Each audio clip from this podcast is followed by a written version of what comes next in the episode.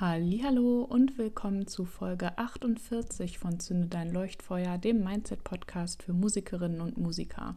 In dieser Folge gibt es eine weitere Episode des Leuchtfeuer Lagerfeuers, dem Interviewformat, wo ich mich diesmal mit Kerstin Meyer zusammengesetzt habe und wir haben uns über das große Thema Fördermöglichkeiten für Musikerinnen und Musiker unterhalten und sind dabei, wie ich finde, auf sehr viele, sehr praktische, auch wirklich umsetzbare Tipps für euch gestoßen. Und genau, ich wünsche ganz viel Spaß mit der Folge und sage bis bald. Ich bin Corinna Jacke. Als Mindset-Coach im Musikbusiness schlägt mein Herz für meine Vision, Musikerinnen und Musikern wie dir dabei zu helfen, das Leben zu führen, das du dir wünschst, dabei erfolgreich im Musikprojekt und innerlich erfüllt zu sein. Es ist ganz egal, an welchem Punkt du stehst, ob bei deinen ersten Schritten, kurz vor deinem großen Durchbruch oder bereits darüber hinaus. Es gibt immer ein nächstes Level im Mindset-Game. Mit dem Einschalten der heutigen Folge hast du schon den nächsten Schritt auf deiner individuellen Reise getan. Woche für Woche teile ich hier mit dir meine persönlichen Learnings und Erfahrungen, wertvolle Tipps und Ressourcen und natürlich feurige Mindset-Hacks, die dich noch schneller aufs nächste Level bringen. Bist du bereit? Dann lass uns starten. Ja, willkommen zu dieser Folge am Leuchtfeuer Lagerfeuer. Ich habe heute hier die Kerstin Meyer zu Gast und wir werden uns ein bisschen unterhalten über das ganze Thema Förderungen für Musikerinnen und Musiker. Und ja, Kerstin, schön, dass du hier bist. Wenn du möchtest, kannst du dich einmal kurz vorstellen. Vielleicht einfach erzählst du, was du so machst und vielleicht auch, wie du dazu gekommen bist. Ja, hi, liebe Corinna. Äh, danke dir für die Einladung. Ich freue mich sehr, äh, hier zu sein im digitalen Raum aktuell. Ähm, genau, und mit dir ein bisschen zu schnacken, äh, natürlich über mein Lieblingsthema Musikförderung. Ähm, genau, das hat es ja eben schon gesagt. Ähm, ich bin selbstständige Fördermittelberaterin mit dem Schwerpunkt auf Musik und bin dazu gekommen, weil ich schon ganz früh angefangen habe, in so Live-Musik-Venues zu arbeiten. Also ich habe quasi mit 17 schon angefangen, ehrenamtlich bei Konzerten zu arbeiten und das hat sich dann ähm, ja teils ins Berufsleben, teils in der Freizeit weiter ähm, weitergezogen und ähm, habe nebenbei oder ausgebildet bin ich auch sehr viel im Finanzbereich. Mhm. Und ähm, genau, bin dann vor ein paar Jahren nach Berlin gezogen, habe da erst in Medienunternehmen gearbeitet und bin dann ähm, zur Initiative Musik gekommen. Das ist die Bundesfördereinrichtung für ähm, Popularmusik bzw. deutsche Musikwirtschaft. Genau, und habe da als Projektbetreuerin in der KünstlerInnen- und Infrastrukturförderung gearbeitet und da gemerkt, dass quasi so alles, was ich vorher gemacht hatte, also eben diese zwei Bereiche, eben Event und Musik und Finanzen, dann äh, sich da sehr gut haben kombinieren lassen. Und genau, das so das Gefühl war, auf einmal macht alles Sinn, was ich gelernt habe. Genau. Und ja, und das hat mir sehr viel Spaß gemacht. Also gerade auch die, ähm, der Kontakt mit den Antragstellenden und den Geförderten dann ähm, ja, und als ich dann wegging von der Initiative Musik, ähm, pünktlich zu Pandemiebeginn im März 2020, ähm, genau, habe ich zwar mich weiter mit Förderung beschäftigt, also bei einer, bei einer Stiftung dann angefangen zu arbeiten, aber das war halt außerhalb des Musikbereichs und da ich irgendwie das, ja, nicht ohne diese Branche happy bin, habe ich mich selbstständig gemacht und genau seitdem berate ich äh, MusikerInnen und äh, Institutionen aus der Musikbranche, wie sie Geld bekommen für ihre Projekte. Ja, und das ist, finde ich, mega cool, weil ich glaube, so mega oft gibt es äh, das nicht, beziehungsweise ich hab, bin ja auf dich gestoßen über dein Instagram, äh, wo kannst du am Ende dann auch nochmal sagen, wo die Leute dich äh, finden können, wo du immer ganz aktuell teilst, was als nächstes für eine Deadline ansteht und was für Förderung es überhaupt gibt. Und ich glaube, das ist auch direkt so ein Thema, was äh, ich auch immer mitkriege, wenn ich mit äh, MusikerInnen zusammenarbeite, dass dann manchmal so eine Frage aufkommt, so ja, wo finde ich denn überhaupt eine Förderung, die irgendwie für mich passend ist? Und ich stehe dann da auch immer so ein bisschen daneben und kann dann vielleicht so drei, vier Sachen aus NRW aufzählen, weil ich da ja auch äh, relativ lange gewohnt habe, aber dann hört es auch schon wieder auf. Ähm, vielleicht ist das so ein erstes Thema, wo wir mal gucken können, ob du da einen Tipp hast oder wie man das rausfindet, ähm, weil so eine irgendwie eine Datenbank oder sowas gibt es ja, glaube ich, nicht, oder? Hm, ja, also nicht speziell auf den Musikbereich bezogen, beziehungsweise nicht, also dann auch nicht bundesweit. So, also es gibt äh, eine Förderdatenbank vom Bund direkt, aber da sind tatsächlich alle Förderprogramme drin und nicht so klein aufgeteilt. Also nur die Bundesförderprogramme. Es gibt ja auf verschiedenen Ebenen Förderungen, also auf kommunaler Ebene, auf Landesebene ähm, und eben auf Bundesebene, auch auf EU-Ebene. Ähm, genau, und es gibt zum Beispiel in so Hamburg und Berlin, in Hamburg gibt es die Hamburg Kreativgesellschaft, die haben so einen Finanzierungsfinder auf ihrer Webseite. In Berlin gibt es die Kulturprojekte Berlin, die, da kann man auch ähm, Förderungen suchen. Das ist dann halt, genau, einerseits in Hamburg dann natürlich für die komplette Kreativ, Kre sorry, Kreativwirtschaft mhm. und ähm, in Berlin halt auf die genau alle Sparten von Kultur bezogen und das ist dann halt jeweils, da sind jeweils dann EU-Bundesprogramme und die Programme aus der jeweiligen Region, also Hamburg oder Berlin. Ähm, genau, da lohnt es sich immer mal reinzuschauen, einfach weil die tatsächlich dann schon so speziell in den Bereich halt gucken, äh, der für MusikerInnen und ähm, Leute aus der Musikbranche interessant ist. Aber wenn man jetzt zum Beispiel in andere Bundesländer geht oder so, da wird, hätte ich die Empfehlung, ähm, meistens gibt es so Unterstützungsinstitutionen für MusikerInnen, also ähm, Verbände oder so. Es gibt so Anlaufstellen, zum Beispiel in Berlin ist es der Music Pool in Berlin. Das ist so die erste Kontaktadresse für MusikerInnen, wenn sie nach Berlin kommen. Ähm, die wissen eigentlich immer sehr gut Bescheid, was es für Fördermöglichkeiten gibt. Ansonsten, wenn man schon Förderinstitutionen kennt, da würde ich mich bei so im Newsletter eintragen, weil dann kriegt man halt regelmäßig Infos darüber. Ähm, ich finde zum Beispiel, es gibt bei Kreatives Sachsen, das ist so die ähm, Förderinstitution für die Kreativwirtschaft in Sachsen, ähm, die haben einen extrem guten Newsletter, meiner Meinung nach. Also die informieren sehr, sehr gut ähm, die Leute, genau, die dort wohnen. Ja, oder man guckt sich halt die Webseiten von den Kulturministerien oder den Kulturämtern oder so im Land oder in der Stadt irgendwie. Mhm. Ja, also es geht leider tatsächlich nicht ohne eigene Recherche. Und ähm, ich habe auch schon öfter jetzt so diese Forderung oder den Wunsch gehört, dass es halt eben eine Datenbank gibt, also quasi eine Quelle, aus der man alles rausbekommt. Aber das ist meiner Meinung nach ein bisschen utopisch, einfach weil ähm, es so viele unterschiedliche Förderprogramme gibt und vor allen Dingen, dass halt immer, immer neue aufkommen und welche, die halt vielleicht nicht stetig sind, sondern einfach so einmalige Sachen sind und so, die mhm. einfach, glaube ich, das wären wahrscheinlich eine, eine, eigene Stelle, die dafür geschaffen werden müsste, einfach um diese Datenbank ähm, aktuell zu halten. Und wahrscheinlich würde trotzdem was übersehen werden. Mhm. Ja, das stimmt, das äh, kann ich nachvollziehen. Aber es ist auf jeden Fall ja nochmal ein guter Tipp, da auch generell einfach erstmal zu gucken, okay, was gibt es ne, sowohl auf den verschiedenen Ebenen, was äh, für einen dann passend sein könnte, als auch im lokalen Umkreis, im Bundesland und so weiter, dass man da halt immer in die Recherche gezielt passend für den jeweiligen äh, Wohnort oder die, das Umfeld irgendwie ähm, geht.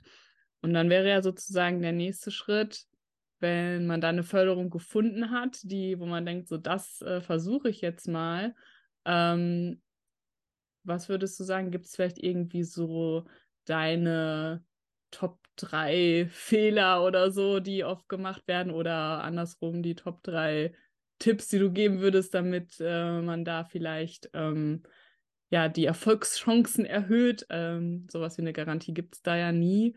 Ähm, was würdest du sagen, worauf kann man da achten? Mm, also ich würde tatsächlich erstmal abprüfen, bevor ich mir den, den Aufwand mache, einen Antrag zu stellen.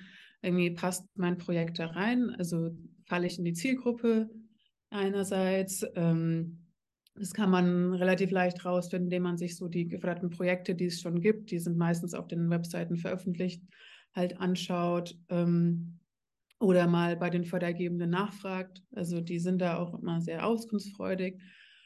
Ähm, dann andererseits, ob man halt antragsberechtigt ist. Also wir hatten ja jetzt eben das schon mit den verschiedenen Ebenen. Also das heißt, wenn zum Beispiel ähm, es eine Förderinstitution in Berlin gibt, ähm, dann sind für diese Programme in der Regel auch nur ähm, Personen antragsberechtigt, die halt ihren Wohnsitz auch in Berlin haben. Das kann zum Beispiel so sein.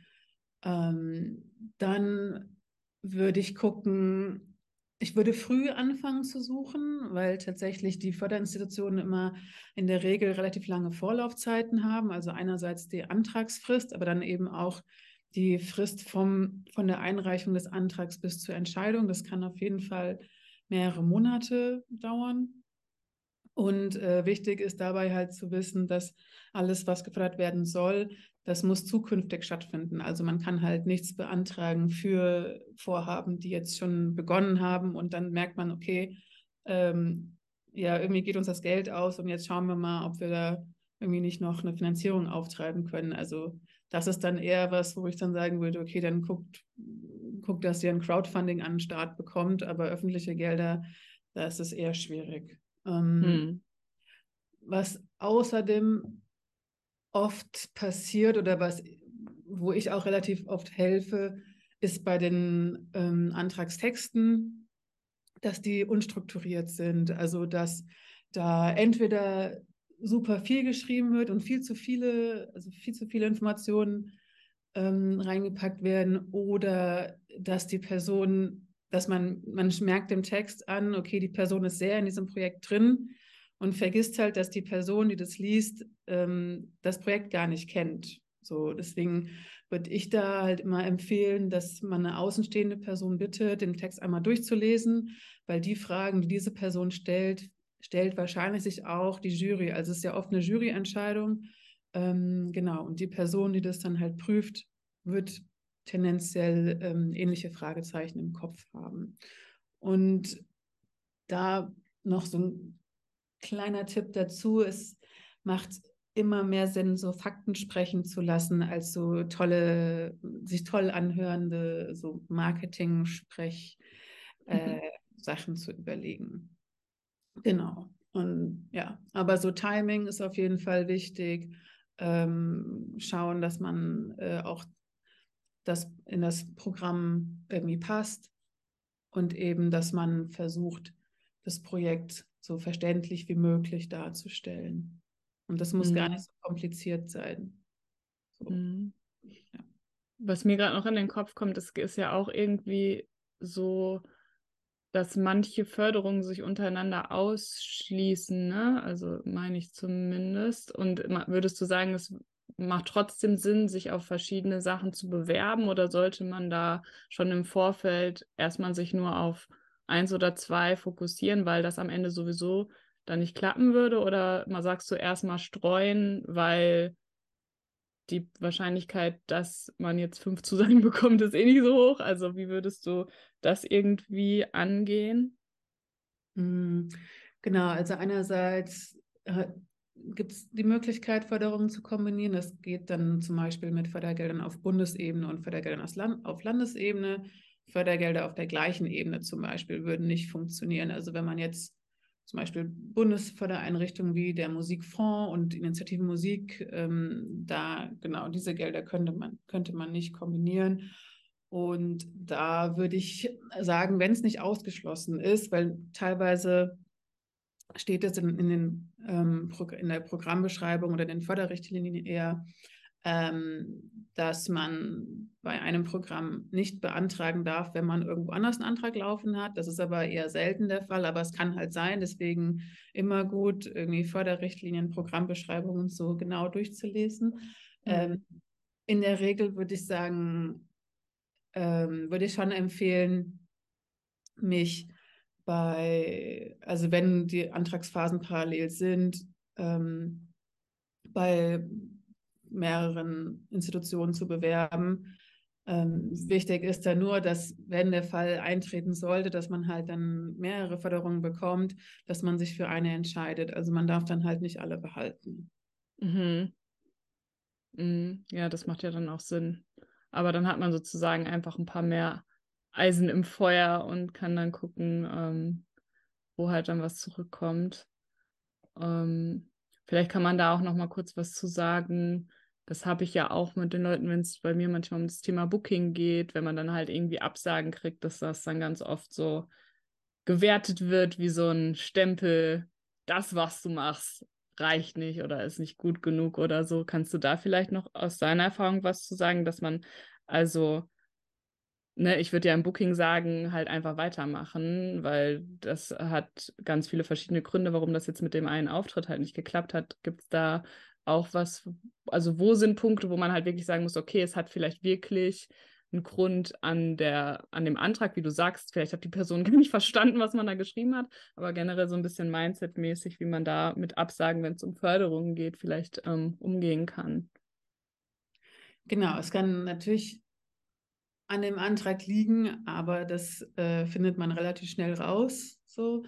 Ähm, und das ist auch meiner Meinung nach nicht unbedingt der, der quasi der, der häufigste Fall, sondern es ist tatsächlich so, also gerade jetzt, wir haben ja jetzt eine, ähm, eine lange Pandemiephase noch nicht hinter uns, aber eine Phase, wo es halt einfach vielen Leuten finanziell irgendwie schlecht geht. Auf der anderen Seite wurden mehr Gelder ausgeschüttet über Neustadt Kultur.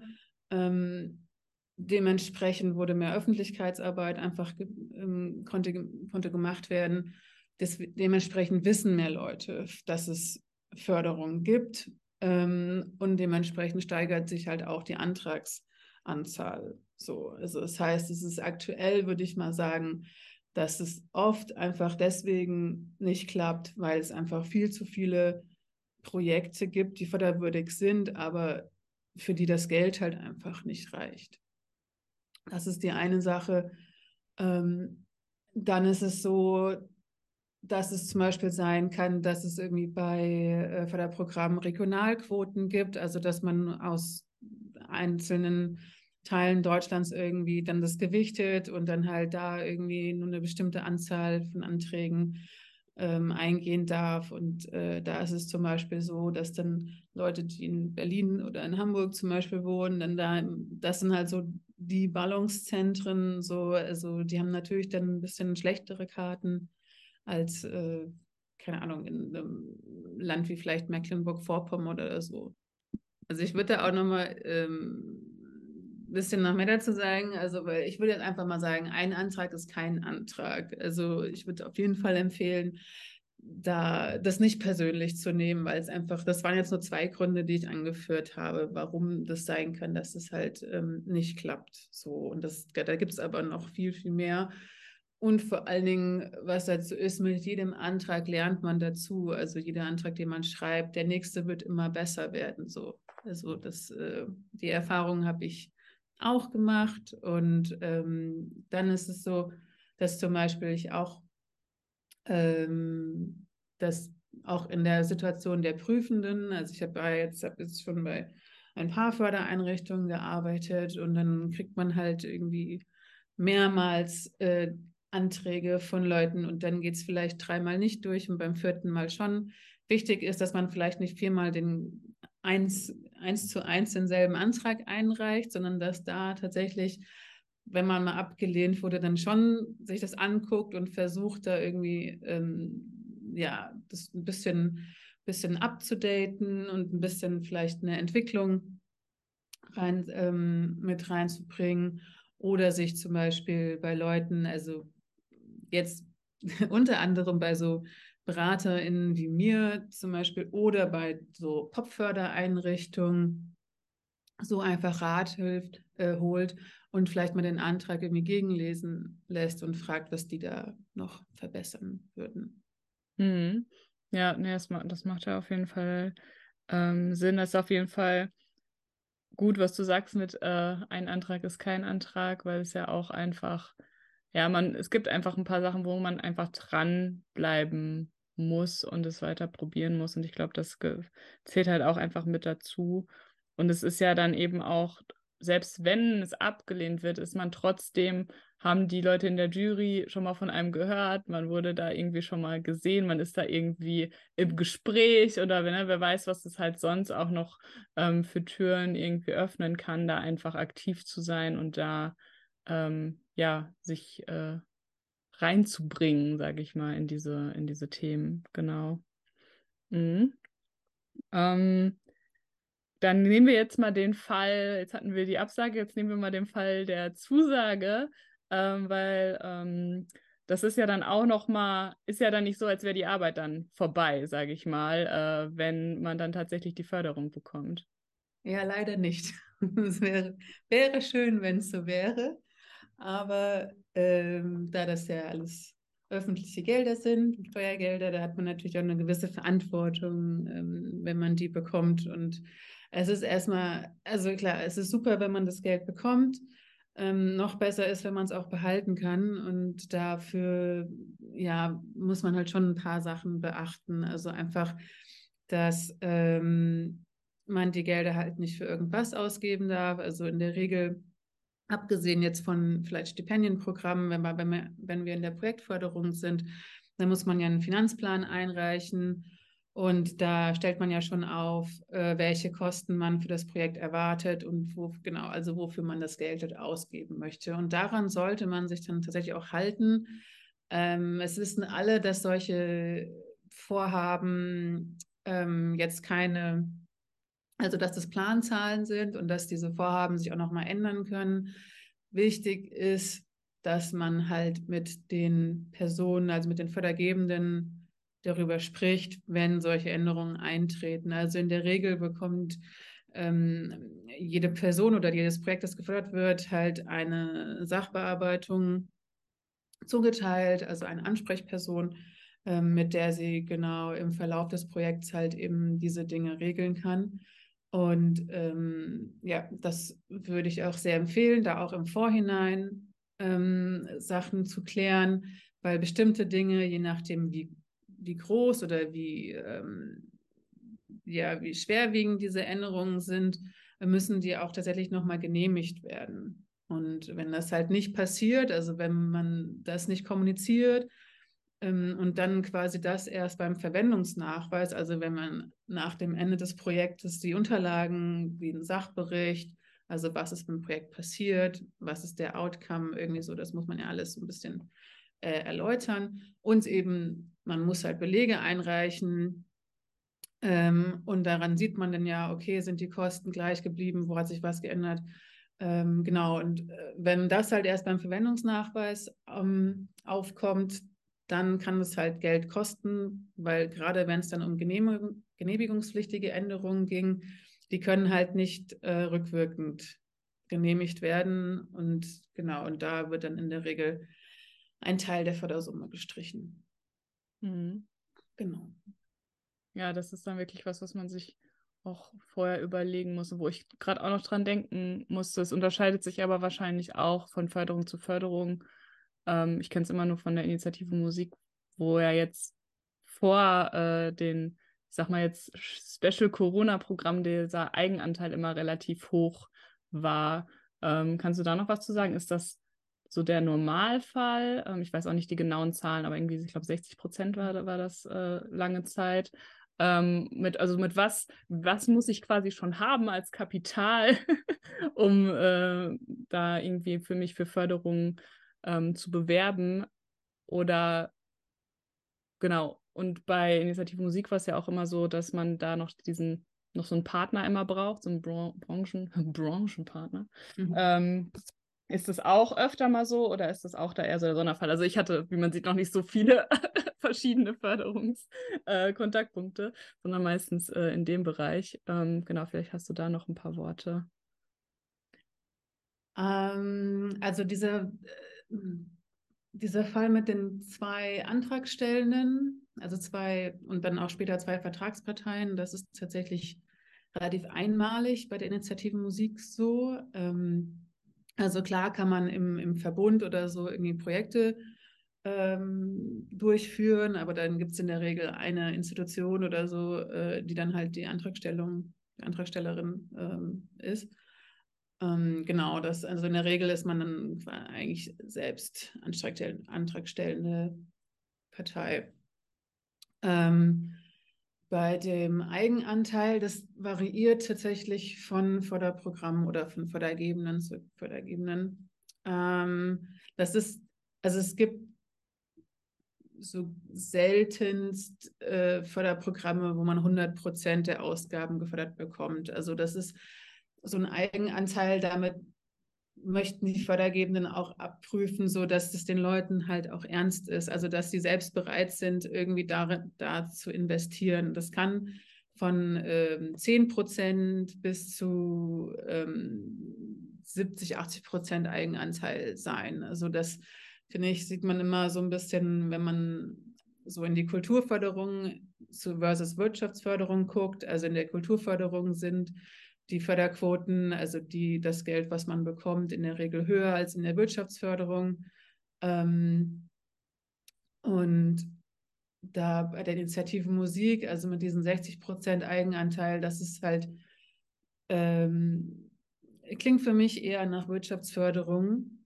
Ähm, ich würde sagen, dass Initiative Musik so ein Hybrid aus Kultur- und Wirtschaftsförderung ist, aber gerade bei diesen Förderquote und sowas, das würde ich sagen, ist da eher angelehnt, dass hm. eben der Eigenanteil höher wiegt oder höher ist als die Förderquote. Das war genau, wie du gesagt hattest, dass der Eigenanteil vorher, also vor den Corona-Hilfen, 60 ähm, Prozent betragen hat und die Förderquote 40 Prozent. Mittlerweile ist das ja die Förderquote wesentlich höher, was auch super gut ist. Also ähm, und was ich hoffe, also was hoffentlich auch bestehen bleibt. Also vielleicht nicht in den, äh, keine Ahnung, also am Anfang, glaube ich, waren es 90 Prozent. Ich glaube, das werden wir nicht mehr erreichen, aber ich würde mich schon freuen, wenn es sich so bei, keine Ahnung, 75 Prozent oder so einpendelt.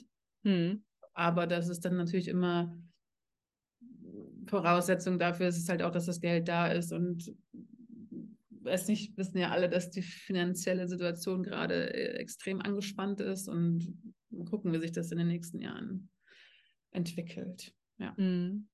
ja ist auf jeden Fall ähm, sehr spannend und was mir auch gerade durch den Kopf ging, das sind jetzt einfach so alles so Sachen, die mir so spontan einfallen.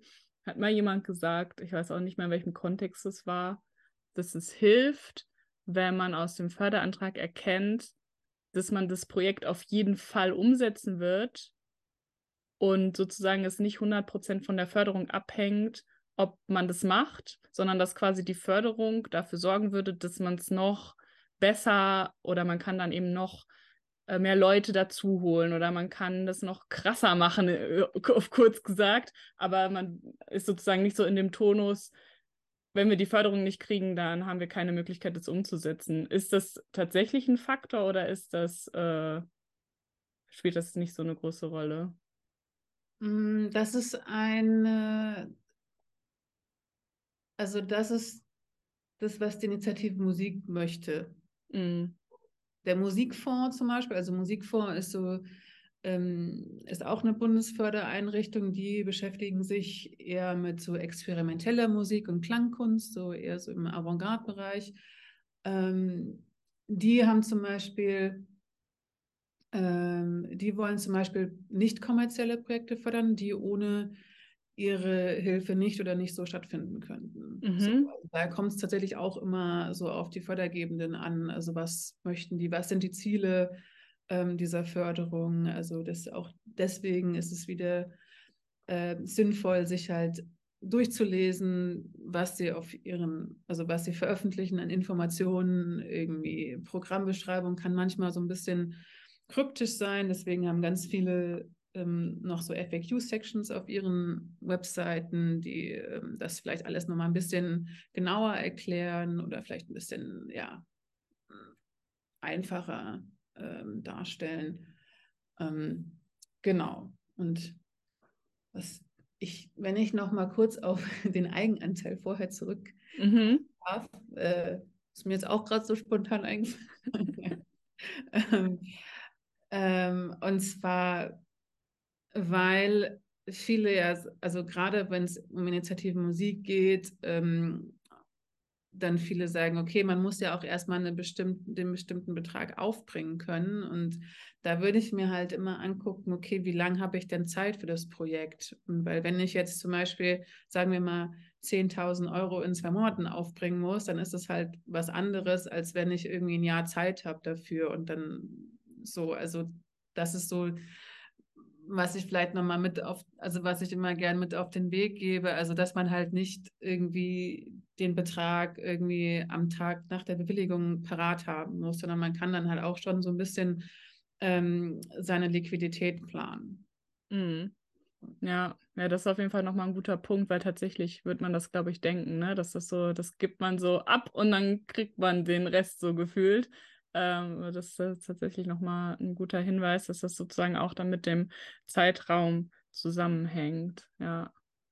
Ja, cool. Also ich glaube, wir haben da schon ziemlich viele spannende Punkte äh, angesprochen. Ich werde probieren, das im Nachhinein auch die Sachen, die du immer genannt hast, noch zu verlinken unter der Folge, dass die Leute da dann sich so ein bisschen durchklicken können. Ähm, hast du denn noch irgendwie sowas wie einen Appell oder äh, etwas, was du auf jeden Fall den ZuhörerInnen noch äh, mitgeben möchtest, wenn es um Förderungen geht?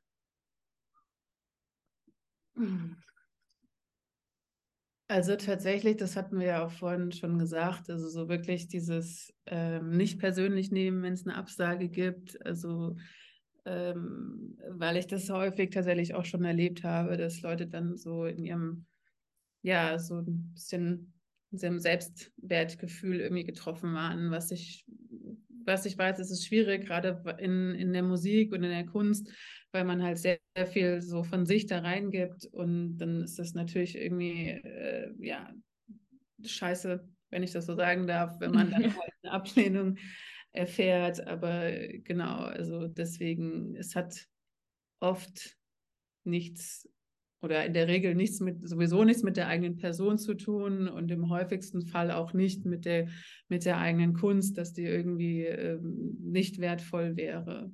So, also deswegen, ähm, genau, sich darüber nicht zu viele Gedanken machen, sondern wirklich irgendwie sagen, okay, das war jetzt irgendwie doof, äh, in der nächsten Runde probiere es dann halt nochmal und ähm, genau, auf dem Weg dahin hole ich mir vielleicht Hilfe, also lass es vielleicht mal gegenlesen, ähm, genau, und frag mal, frag mal nach, frag vielleicht auch mal ähm, andere Bands oder KünstlerInnen, die vielleicht schon mal einen Antrag gestellt haben, wie die das gemacht haben und so. Also das finde ich total wichtig und das ist auch, was mir also generell wichtig ist, dass man sich halt solidarisch ähm, zueinander verhält. Ich weiß, dass es ein, natürlich auch ein Konkurrenzkampf und ein Verteilungskampf irgendwo ist, aber trotzdem äh, kommen wir besser voran, wenn wir uns gegenseitig helfen und das ist halt eben, dazu ist ja auch eine Förderung da, also das ist ja auch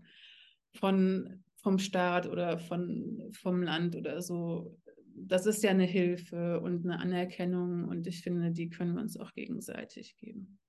Ja, total. Das ist auf jeden Fall nochmal ein super wichtiger Punkt und auch zu dem, was du gesagt hast, ne, mit den Absagen, das nicht persönlich zu nehmen, da ne, sage ich auch immer, seht es halt wirklich wie Teil von dem Business und es sind halt einfach Schritte, die ihr unternehmt, um zu probieren, äh, Gelder zu akquirieren und entweder klappt so, das klappt halt nicht, aber es hat in dem Moment nichts, wie du das eben auch schon gesagt hast, mit euch als Mensch zu tun. Das ist ja ein ganz großes Thema, worum sich mein ganzes Coaching eigentlich die ganze Zeit dreht, dass man das versucht so ein bisschen zu entkoppeln von dieser Bewertung, die man auch selber oft in die Sachen reinlegt und die Erwartungshaltung, die äh, natürlich teilweise auch von außen da sind, aber wo es natürlich trotzdem in der eigenen Souveränität liegt, wie man damit umgeht und wie sehr man das dann eben tatsächlich auf sich selbst projiziert oder dafür sich halt entscheidet, okay, das hat nicht geklappt, nächster Versuch.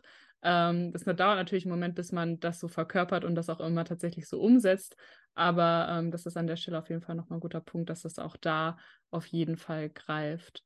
Genau, und du hast gerade schon gesagt, ähm, sich dann Hilfe zu suchen. Und da kannst du gerne jetzt auch nochmal zum Schluss äh, sagen, wo man dich findet und vielleicht auch was, äh, vielleicht nochmal ein bisschen im Detail ähm, so ein, zwei Sachen sind, bei denen du auch konkret hilfst oder wie das aussieht, wenn man mit dir zusammenarbeitet, dass die Leute sich da vielleicht auch nochmal was drunter vorstellen können. Du hast ja vorhin schon gesagt, du hilfst manchmal auch bei den Texten.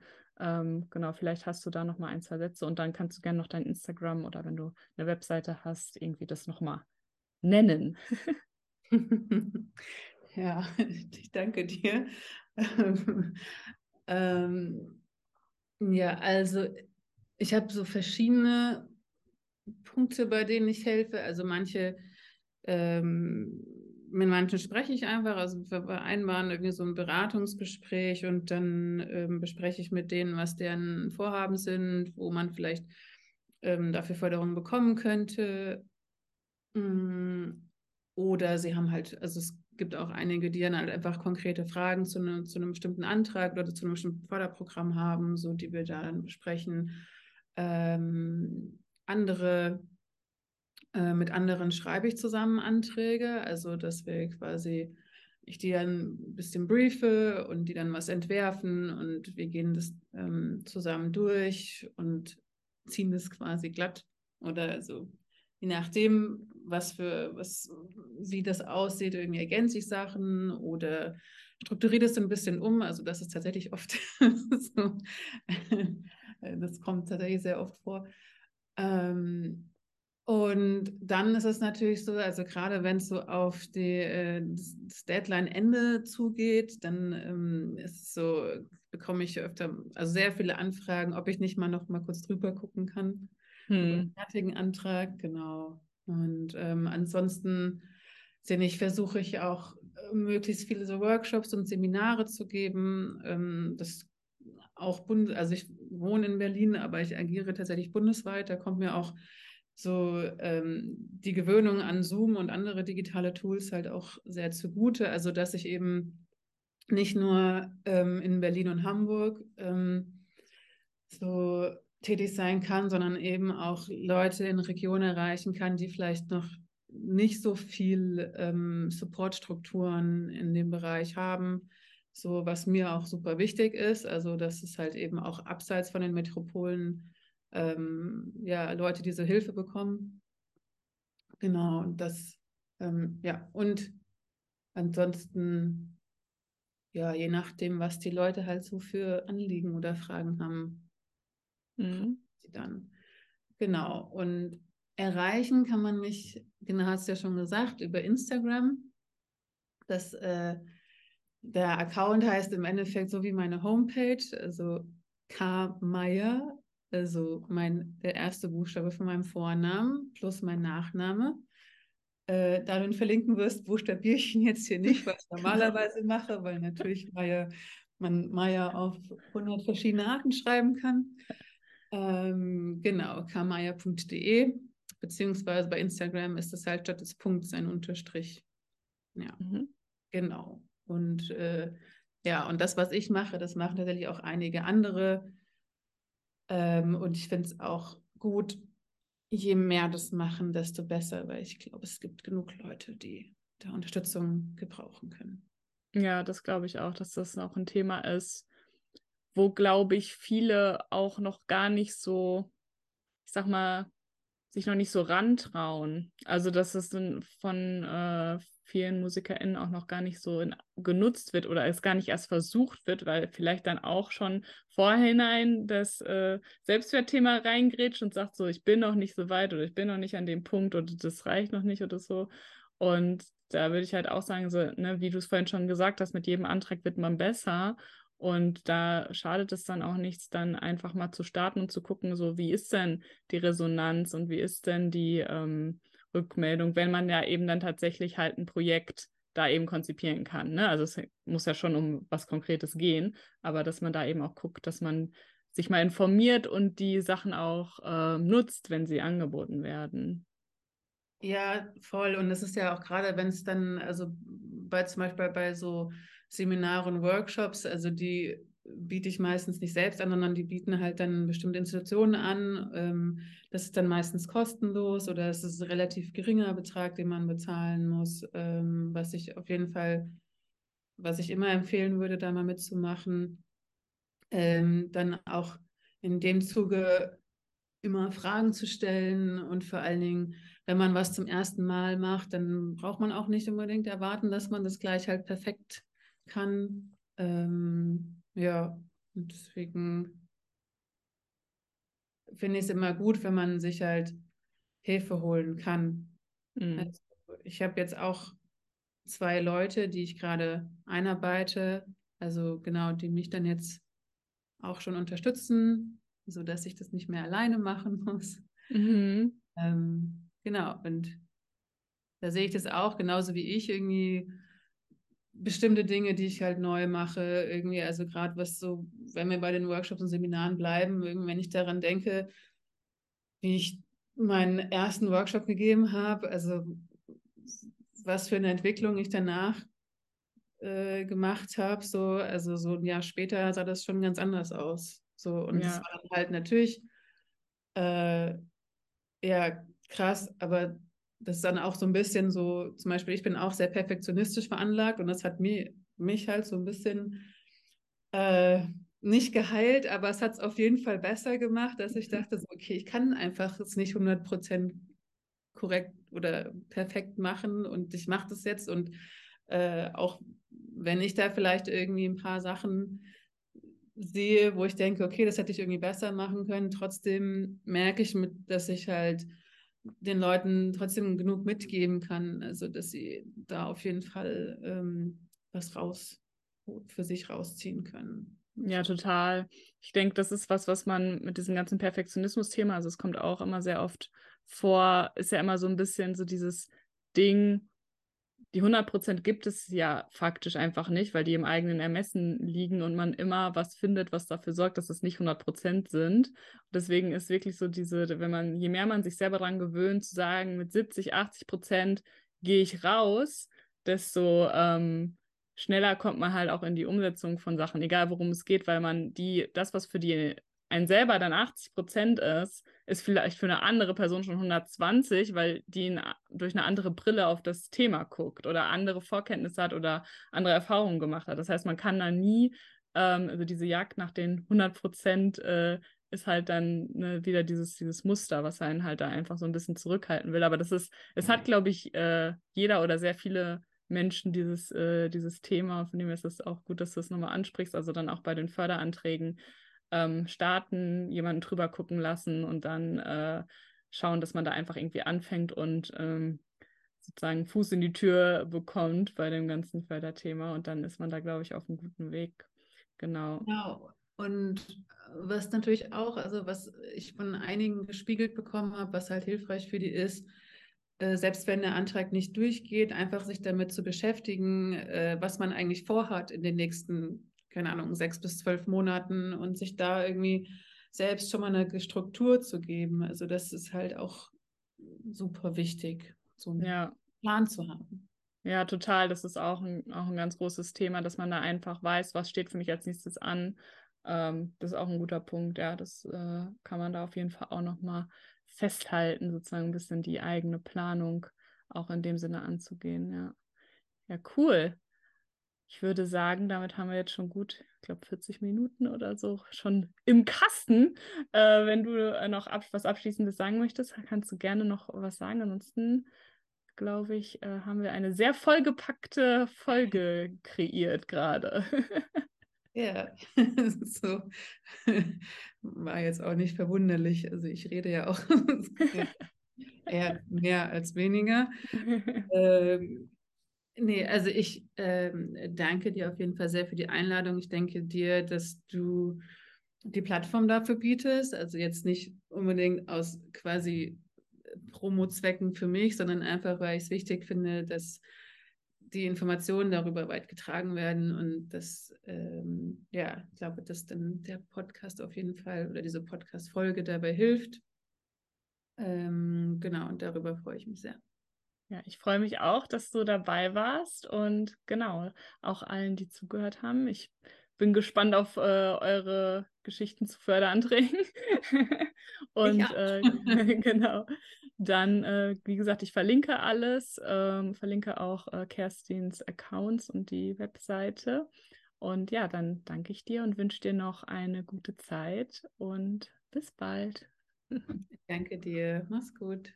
Vielen lieben Dank dir fürs Anhören der heutigen Folge. Wenn dir gefallen hat, was du gehört hast, freue ich mich wahnsinnig über deine Bewertung meines Podcasts bei iTunes oder über dein Follow bei Spotify. Und ich bin neugierig, was war dein Highlight oder größter Aha-Moment der Folge?